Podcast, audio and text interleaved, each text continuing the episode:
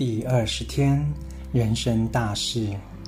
人生中时间的性质并不是永远一成不变的，某些时刻发生的大事，会在我们的记忆中占有特别的一席之地。我们会记住生日、婚丧喜庆的日子、毕业典礼，那得到大奖或告别婚姻生活呢？这些全都是值得纪念的日子。虽不总是是好事，但确实值得值得纪念。回想你生命中的大事，发生了这些事，而你现在过得如何呢？你可以想起那些事件的影像和声音回忆吗？不是因为你看了照片，而是因为你能记得这些经验。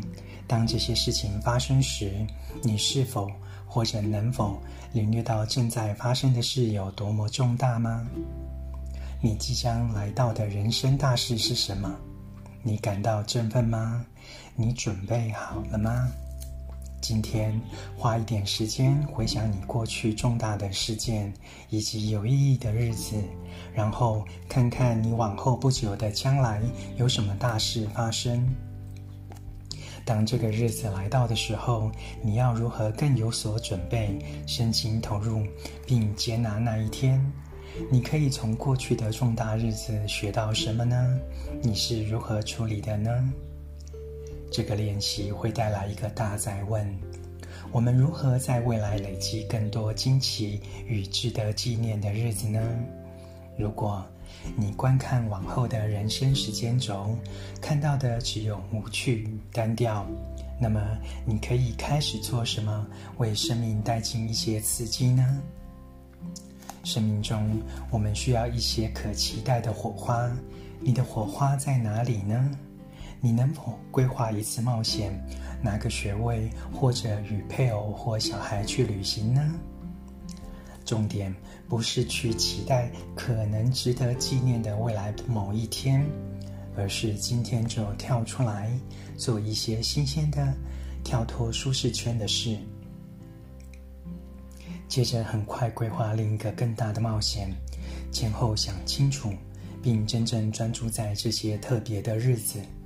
你想看到或感觉到什么？确实连接到这种感觉，并且想象。一旦你这么做了，就可以开始计划让它成真，放手去追求。你刚才做的是在你的时间轴上播下一颗种子，也许要花好几年才能看到果实，但现在已经存在了。用你的意向和意志浇灌它，跟着它的方向，以行动喂养这颗种子。如果你真的想要它，看见它。并且感觉它，仿佛它此刻正在发生，在你的心里留住那种感觉，这样就足够种下这颗种子。经过一段时间，当你学会与自己内在的自我有更好的连结，就更容易缩短从种子到果实的时间。现在，只要知道这颗种子已经存在在你未来的人生轴上。让它留在那里，给它爱，滋养它。有了这项练习，你可以在你的人生轴线里增加正面的人生大事。到了晚年，也会给你一大堆美好的事物来回味。做不同的梦，往前冲吧！